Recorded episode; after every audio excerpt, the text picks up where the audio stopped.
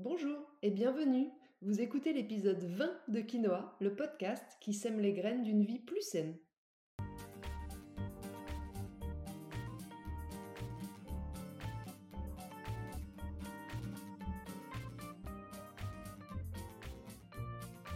Je suis Julie Coignet, naturopathe et coach santé. Ma mission à travers ce podcast est de vous aider à retrouver ou à garder la santé en adoptant de nouvelles habitudes de vie plus saines et équilibrées. Chaque semaine, le jeudi, je vous propose de parler bien-être, forme et santé naturelle de façon simple et positive pour vous aider à reprendre votre santé en main. Si vous venez juste de découvrir le podcast, je vous invite à écouter l'épisode 0 dans lequel je me présente plus en détail et l'épisode numéro 1 dans lequel je pose les bases de ce qu'est la naturopathie et de ce qu'elle peut vous apporter. Allez, c'est parti pour l'épisode du jour. Dans ce 20e épisode de Quinoa, je m'adresse tout spécialement à vous, mesdames. Vous qui êtes quand même, je dois bien l'avouer, la grande majorité de mon audience ici, mais aussi en consultation. Cette semaine, nous allons parler de ce qui rythme notre vie à toutes, le cycle menstruel. Savez-vous pourquoi des changements s'opèrent à certains moments de votre cycle? Pourquoi vous retrouvez plus d'énergie après? Savez-vous que chaque phase de votre cycle est associée à un état d'esprit, à des émotions, à une énergie? Nous verrons comment se familiariser avec notre cycle pour arrêter de le subir, et puis je ferai un petit point rapide sur comment accompagner le syndrome prémenstruel, le SPM, de façon naturelle. Et n'hésitez pas à faire écouter cet épisode à vos hommes, mesdames, parce que c'est indispensable que vous, vous compreniez ce qui se passe dans votre corps, ça c'est une chose, mais que eux comprennent aussi, ça peut servir. Comme je vous le préciserai dans chaque épisode, les conseils que je vous transmets ici sont généraux. Ils s'adressent au plus grand nombre, je ne tiens pas compte des cas particuliers qui sont eux le sujet des consultations personnalisées ou de ma méthode globale de remise en santé Good for Me. J'aimerais commencer cet épisode par vous dire que vous les femmes, nous les femmes, ne sommes pas linéaires. Je suis convaincue que vous le savez déjà, mais c'est toujours bon de le rappeler. C'est un fait. Et c'est pas une faiblesse, c'est physiologique. Chaque jour, notre corps et nos humeurs sont influencés par nos hormones. Il faut l'accepter, c'est comme ça. Lutter contre, c'est une bataille complètement vaine qui risque surtout de bien vous empoisonner la vie. Notre cycle est fluctuant donc, et c'est pas un problème. Le problème, c'est plutôt d'essayer de bloquer ces fluctuations pour essayer d'être le plus linéaire possible. Le cycle menstruel est la plupart du temps, plus ou moins 400 fois dans notre vie, hein, je dis ça au passage, considéré comme un empêcheur de tourner en rond, comme la cause de beaucoup de nos désagréments de forme ou de santé.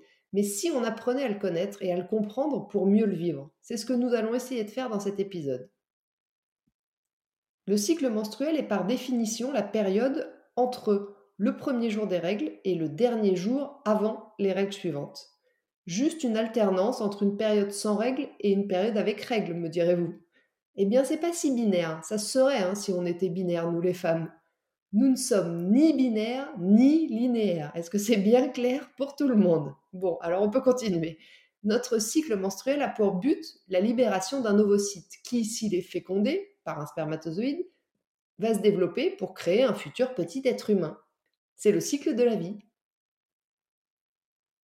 Ce fameux cycle dure en moyenne 28 jours. Je sais que ce n'est pas le cas pour tout le monde. Et comme je viens de le dire, il débute le premier jour des règles et se termine donc la veille des règles suivantes, quand il n'y a pas fécondation, hein, bien sûr. Et ça, ça va rythmer votre vie jusqu'à la ménopause. Bon, jusque-là, c'est assez simple. Mais je ne peux pas vous expliquer le cycle menstruel sans vous présenter l'usine à gaz que sont nos hormones. Comme toujours, je vais essayer d'être clair, d'être synthétique. Sans rentrer dans trop de détails, c'est important de comprendre que le cycle menstruel, c'est un merveilleux balai, un échange entre notre appareil génital, ovaire, utérus, col de l'utérus, et puis notre cerveau, qui vont communiquer comment? Via des hormones. Alors d'abord, on a la FSH. C'est l'hormone qui va prévenir les ovaires qu'ils peuvent commencer la maturation des follicules, c'est-à-dire la fabrication des ovules, qu'on appelle aussi ovocytes. Cette hormone, elle intervient au début du cycle, pendant les règles ou juste après. C'est la phase folliculaire. Une vingtaine de follicules se mettent alors à se développer dans nos ovaires. Ensuite, en grandissant, pendant leur développement, les follicules vont sécréter des œstrogènes, de plus en plus d'œstrogènes. Ensuite, lorsque les follicules auront atteint la bonne taille, qu'ils seront prêts à lâcher les ovocytes et que le taux d'oestrogène sera suffisant, aura atteint un certain seuil pour que l'ovulation puisse se dérouler dans de bonnes conditions, la glande hypophyse, elle va donner le feu vert pour l'ovulation grâce à un lâcher d'hormones qui sont les LH. L'hormone LH, elle entre alors en scène pour prévenir les ovaires qu'il est temps d'ovuler. Ce qui va impliquer que le col de l'utérus va s'ouvrir, il va sécréter une glaire pour aider au passage de potentiels spermatozoïdes, etc. L'enveloppe du follicule est maintenant vide. Elle va alors sécréter de la progestérone pour lancer l'épaississement de la muqueuse utérine et éventuellement être prête à accueillir un embryon. C'est la phase lutéale. Ensuite, au bout de quelques jours, s'il n'y a pas de fécondation, le taux de progestérone va diminuer petit à petit, ce qui va envoyer comme message au cerveau qu'il peut relancer la maturation de nouveaux follicules. Nous, on a nos règles et la boucle est bouclée. Donc retenez bien que notre cycle est quand même très marqué par l'action principalement des oestrogènes et de la progestérone. Les oestrogènes étant les hormones qui vont provoquer les bonnes conditions pour qu'une ovulation et une fécondition puissent avoir lieu, et la progestérone, ça va être plutôt l'hormone qui va favoriser la nidation de l'œuf fécondé et la gestation. Elle est principalement fabriquée par le follicule vide après l'ovulation, justement. Alors j'espère que je ne vous ai pas perdu avec tous ces termes un peu barbares, mais pour résumer, le cycle menstruel commence au premier jour des règles, ça vous l'avez compris, et se termine à l'arrivée des règles suivantes. Il se déroule en quatre étapes. Les règles, autrement dit l'élimination de l'endomètre du cycle menstruel précédent, la phase folliculaire, c'est-à-dire la préparation pour réussir l'ovulation et accueillir les spermatozoïdes sous l'action des oestrogènes, ensuite l'ovulation grâce au pic de sécrétion de LH, et enfin la phase lutéale pour réussir l'implantation de l'œuf fécondé sous l'action principalement de la progestérone. Donc maintenant que vous avez bien compris les différentes étapes de votre cycle et le rôle des hormones pendant, on va entrer un peu plus dans le détail de chaque phase pour comprendre le lien entre ces hormones et puis notre corps, notre morale et même notre énergie. Alors on va commencer assez simplement par une explication en deux périodes. La première partie, du premier jour des règles jusqu'aux alentours du quatorzième jour, va être marquée entre autres par l'augmentation, vous l'avez compris, de la sécrétion d'œstrogènes, dont le taux va arriver à son max à peu près au moment de l'ovulation. Cette première partie du cycle, elle se traduit par une augmentation progressive de la libido, une hausse de notre énergie et de notre désir de manière générale. On a plus envie d'aller dans le monde, d'initier des projets, de passer à l'action, d'entrer en lien avec les autres, de faire des choses c'est une période intense d'action. On a la patate, on a la créativité pour ça. Et l'ovulation constitue un peu l'apogée, le, summum de tous ces phénomènes. Si on faisait un parallèle avec les saisons, on pourrait dire que la première partie de notre cycle menstruel, surtout la phase préovulatoire, correspond au printemps. Et l'ovulation, ce serait l'été. Puis, une fois l'ovulation passée, on va entrer dans la seconde partie du cycle, celle pendant laquelle la progestérone va entrer en jeu et augmenter progressivement tandis que les œstrogènes vont diminuer. Cette période, elle va se caractériser par une volonté plutôt de retour vers soi. C'est un moment plus intérieur, plus introspectif. On se pose, on s'écoute, on ralentit. Notre énergie, elle va diminuer, elle va se diriger davantage vers l'intérieur et le désir, qu'il soit de nature sexuelle ou non, va diminuer progressivement. Les quelques jours avant les règles, on ressent même parfois plus ou moins euh, de la fatigue. Et si on reprend le parallèle avec les saisons, cette seconde partie du cycle, elle correspondrait plutôt à l'automne et à l'hiver, moment de calme, d'intériorité, où la nature se repose, où on se régénère. Pour ma part, j'ai longtemps compris et accepté mon cycle en suivant ce découpage. Je savais que pendant environ 15 jours, j'avais une énergie de folie et plein d'envie, et les 15 jours suivants, un peu moins. J'étais plus attirée par des activités solitaires, j'étais plus sensible émotionnellement. Et puis, il y a un peu plus d'un an, j'ai lu un livre génial qui s'appelle Kiffe ton cycle de Gaëlle Baldassari. Dans son livre, elle découpe notre cycle non pas en deux, mais en quatre temps. Cette approche, qui est donc deux fois plus précise, est encore plus intéressante et plus fine que la première. L'auteur fait d'ailleurs un parallèle assez intéressant en parlant, en comparant notre cycle à une session de surf. Je vous explique. Donc la première phase, pour Gaël Baldassari, donc l'auteur de Kiffe ton cycle, elle commence environ deux jours avant les règles et elle se termine deux, trois jours après le premier jour des règles. À ce moment-là, les hormones vont être au plus bas. C'est le signal de se replier, de prendre soin de soi. Vous êtes posé sur votre planche de surf, vous attendez la vague. Tout se met au ralenti. Vos fonctions corporelles mais aussi votre énergie générale, votre vie sociale, et puis votre vitesse de fonctionnement. Vos émotions sont aussi plutôt en baisse. Dans son livre, Gabrielle Baldassari, elle nous parle d'un exemple en Inde que j'ai trouvé super, où le mari s'occupe de tout à la maison quand sa femme a ses règles, pour lui offrir une sorte de repos menstruel. C'est bon ça, non? Mais si faire une vraie pause pendant vos règles est plutôt inenvisageable, ce qui est le cas de la majorité d'entre nous, je pense, je vous invite quand même à essayer de ralentir au maximum de vos possibilités pendant cette phase. Alors peut-être que vous, vous n'en aurez pas autant besoin que votre ami, mais par contre, ce qui est sûr, c'est que prendre du recul et essayer de lâcher un peu prise pendant cette période, ça vous sera hyper bénéfique pour la suite du cycle. Profitez de ces quelques jours pour vous coucouner, pour prendre un bain ou, renouer avec votre bouillotte. Cuisinez des choses simples pendant cette courte phase. Privilégiez des aliments faciles à digérer, du chaud, du cuit plutôt que du cru qui demande beaucoup d'énergie à être digéré.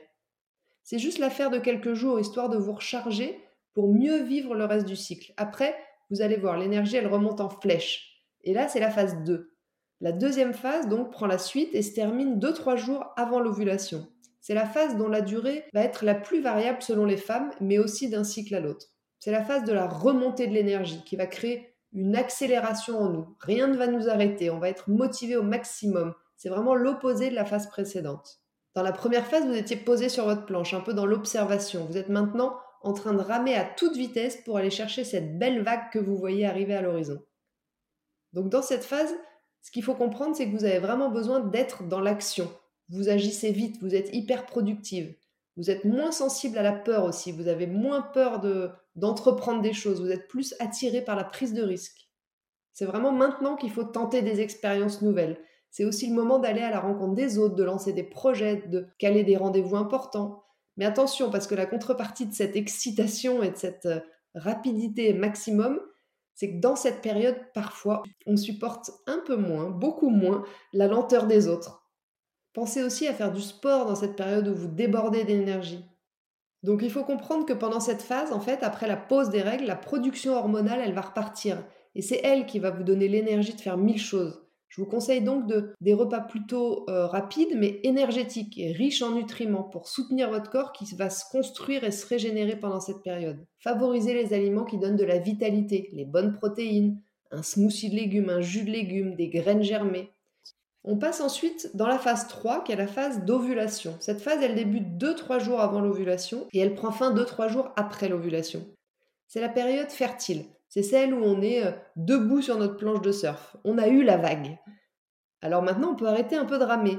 Mais notre énergie, elle reste plutôt haute. Seulement, elle est plus utilisée dans nos relations avec les autres que dans l'action pure et dure comme dans la phase précédente. Pendant ce temps, donc pendant cette phase, nos sens vont être plus développés. Donc notre, nos relations, comme je disais aux autres, vont être facilité. On va se sentir plus belle, plus assurée, mieux dans son corps. C'est vraiment le cocktail idéal pour faire des belles sessions de shopping entre copines ou pour trouver le partenaire idéal. Et donc, forcément, c'est une phase qui va encourager à la reproduction. C'est aussi la période pendant laquelle l'hormone, la testostérone, va faire un pic. Elle va donc augmenter notre libido. C'est quand même plutôt bien fait tout ça. Alors profitez de cette phase de convivialité, d'affection pour voir vos amis, organiser des dîners, mais attention, petit warning, ne dites pas oui à tout dans cette phase où vous êtes complètement dans l'empathie et calculez rapidement si les engagements que vous prenez maintenant tomberont dans une bonne phase quand vous allez devoir les mettre en œuvre. Vous voyez ce que je veux dire? Parce que si ça tombe en phase 1, par exemple, bah, vous allez vite le regretter. Mais profitez quand même pendant cette phase d'ovulation de votre corps qui est en plein rayonnement. C'est le meilleur moment pour passer du temps en cuisine, pour chouchouter vos proches, et c'est aussi le temps des petits plaisirs gourmands. Côté nutriments, justement, c'est le moment de booster les fruits de mer pour leur richesse en zinc qui soutient l'ovulation. Enfin, on va arriver en phase 4, qui est la phase lutéale dont je vous ai déjà parlé un peu plus tôt. Elle va commencer environ 3 jours après l'ovulation et se terminer 2 jours avant les règles. C'est sûrement la phase la plus compliquée et la plus redoutée par la plupart d'entre vous. Effectivement, les changements hormonaux qui caractérisent cette phase la rendent plutôt difficile à vivre pour une grande partie des femmes. C'est la période qui voit arriver ce qu'on appelle le SPM, le syndrome prémenstruel. Pour celles qui y sont sujettes, ça veut dire des douleurs, des tensions, des boutons, un inconfort physique et émotionnel. C'est une phase vraiment très particulière pendant laquelle la femme, elle va voir euh, surgir une facette d'elle-même qu'elle ne maîtrise souvent pas, plus sombre, plus introvertie, plus grognon. Mais si vous vivez cette phase en conscience, vous arriverez peut-être à en faire une période plus agréable de votre cycle. En fait, pendant cette phase, la production de progestérone puis la remontée progressive des oestrogènes va suivre. Et comme les oestrogènes se comportent comme une pédale d'accélérateur alors que la progestérone c'est plutôt la pédale de frein, imaginez un peu le bazar quand les deux essaient de fonctionner en même temps. C'est ce qui va souvent expliquer les perturbations, les turbulences que vous ressentez dans cette phase prémenstruelle très propice aux émotions un peu fortes, souvent négatives même. C'est important d'expliquer tout ça, c'est important de comprendre tout ça et puis aussi de savoir l'expliquer à son entourage parce que c'est juste une phase et ne prenez pas de décision irréversible à ce moment-là. Vous voyez forcément tout un peu plus noir, donc attendez que ça passe. Mais alors comment on fait pour apprécier cette phase? Parce que là, pour l'instant, c'est pas évident. Eh bien déjà en profitant du fait que les idées fourmillent dans notre tête à ce moment-là. Et c'est pas parce qu'on les trouve nulles à ce moment précis qu'elles le sont vraiment. Alors notez-les et vous les reprendrez à la sortie de cette phase. C'est vraiment une période qui est très propice à la créativité, à l'inventivité, à l'imagination.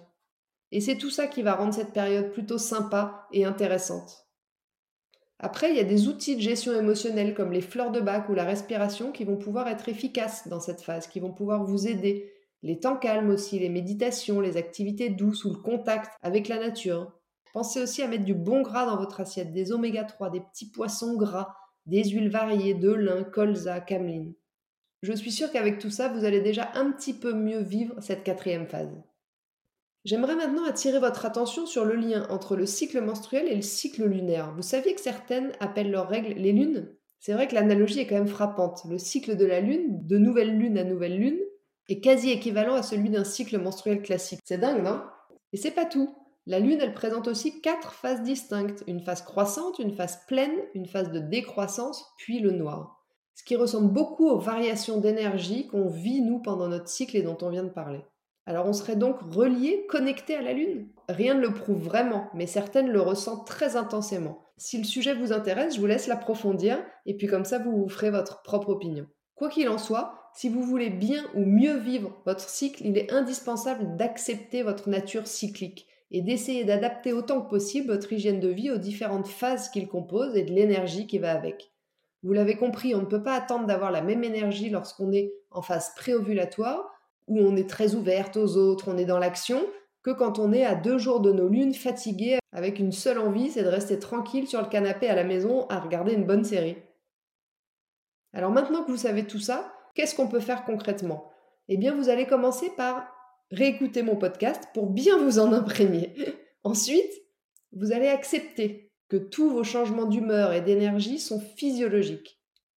Et puis troisièmement, vous allez vous observer, parce qu'on ne fonctionne pas toutes pareilles. Ce que je viens d'expliquer, c'est des généralités, mais peut-être que chez vous, certaines phases sont plus ou moins marquées que chez votre copine. Observez les moments pendant lesquels vous avez le plus d'énergie, ceux où vous êtes plus fatigué, quand vous avez plus de désir, quand vous faites preuve de plus de créativité, quand vous avez envie d'aller dehors ou au contraire plutôt de rester chez vous. Et puis ensuite, essayez de mettre tout ça en lien avec là ou les périodes de votre cycle. À quel moment du cycle ressentez-vous telle ou telle énergie, telle envie? Une fois que vous aurez fait ça, vous pourrez adapter concrètement votre vie quotidienne à votre cycle. Mais je vous entends ici me dire oui, ok, la théorie c'est intéressant, mais moi j'ai un cycle menstruel super irrégulier, où je souffre chaque mois physiquement et émotionnellement à l'approche de mes règles. Effectivement, ce que je viens de vous expliquer, c'est dans le cas où tout se passe bien pour vous. Mais parfois, je l'entends, à cause de trop de stress, d'une alimentation inadaptée, d'un foie surchargé ou d'un mauvais fonctionnement physiologique, des ovaires, de la thyroïde par exemple, ou encore d'un choc psychologique ou d'un conflit intérieur, votre cycle peut se dérégler et puis vous causer du coup bien du souci. Alors pour finir cet épisode, comme promis, je vais vous donner quelques pistes pour accompagner naturellement votre syndrome prémenstruel. Le syndrome prémenstruel, qu'on appelle couramment le SPM, c'est le syndrome qui regroupe les perturbations à la fois physiques et psychiques qui apparaissent pendant la phase lutéale du cycle féminin, c'est-à-dire, vous le savez maintenant, en seconde partie de cycle, principalement la semaine précédant les règles. Ces troubles, ils sont souvent considérés comme normaux pour la plupart des femmes et même parfois des médecins ou des gynécologues. Ça m'énerve parce que c'est pas vrai, c'est pas une fatalité. Vous êtes hyper nombreuses à souffrir, plus ou moins, mais à souffrir quand même de ce SPM, que ce soit par des douleurs au sein, au ventre ou des troubles du comportement. Alors, même si j'avoue qu'on ne sait pas toujours hyper bien expliquer tous ces troubles, on sait quand même que les modifications cycliques de nos hormones œstrogène et progestérone, elles y sont pas pour rien, et en particulier dans les changements d'humeur. Alors arrêtez les antidépresseurs, les antidouleurs, s'il vous plaît. C'est plutôt en rééquilibrant votre hygiène de vie et en vous appuyant sur certaines plantes que vous trouverez plus de confort. Tout d'abord, si ce n'est pas encore le cas, remettez-vous en mouvement parce que l'activité physique a une action hyper stabilisatrice de l'humeur. Ensuite, allez vers une alimentation plutôt anti-inflammatoire et à index glycémique modéré. Mais aussi, veillez à ne pas être carencé en calcium, magnésium, vitamine B et E, parce que leurs carences, elles peuvent favoriser le SPM. A l'inverse, l'excès de sucre, de café, d'alcool va augmenter la puissance de vos symptômes, donc ce serait plutôt bienvenu de les diminuer. Et puis bien sûr, profitez du soutien inégalable des plantes telles que le gâtillier, le framboise pour apaiser le syndrome prémenstruel, la vigne rouge pour limiter les œdèmes et la rétention, ou encore le desmodium ou le chardon-marie pour soutenir votre foie. En consultation, je vous accompagne dans la recherche de la cause de votre dérèglement, mais aussi pour apaiser rapidement vos symptômes grâce au rééquilibrage de votre hygiène de vie, aux plantes et à la micronutrition. Ça vaut le coup d'essayer, non? C'est sur cette note pleine d'espoir, j'imagine, pour toutes les femmes qui pensaient encore il y a quelques minutes que leur trouble menstruel était inévitable, que je dois vous dire que ça y est. L'épisode 20 de Quinoa touche à sa fin. Je vous remercie de m'avoir écouté jusqu'ici. J'espère vraiment que vous l'avez apprécié et qu'il vous aura donné envie de prendre votre cycle en main pour mieux le vivre. Si c'est le cas, comme je vous le répète à chaque épisode, parlez-en autour de vous et puis partagez l'épisode sur vos réseaux sociaux ou encore soutien ultime, mettez-moi 5 étoiles et un commentaire sur iTunes. C'est vraiment le meilleur moyen de m'encourager à continuer cette belle aventure. Si vous n'avez pas pu prendre de notes, vous retrouverez le résumé de mes conseils par écrit dans l'article de blog dédié à l'épisode sur mon site juliecoignet.com. La semaine prochaine, nous parlerons d'un sujet qui touche aussi des milliers d'entre vous, le sommeil. À quoi sert le sommeil? Comment devrait se passer une nuit réparatrice? Pourquoi est-il si souvent perturbé? Et que pouvons-nous faire pour l'améliorer? C'est ce que nous verrons jeudi prochain dans l'épisode 21 de Quinoa. En attendant, si vous voulez me faire un petit coucou ou échanger, j'en serais vraiment ravie et je vous invite à me rejoindre sur Instagram juliecoignet-du8 naturopathe. Et n'oubliez pas, comme le disait très bien l'abbé Pierre, il ne faut pas attendre d'être parfait pour commencer quelque chose de bien. À bientôt!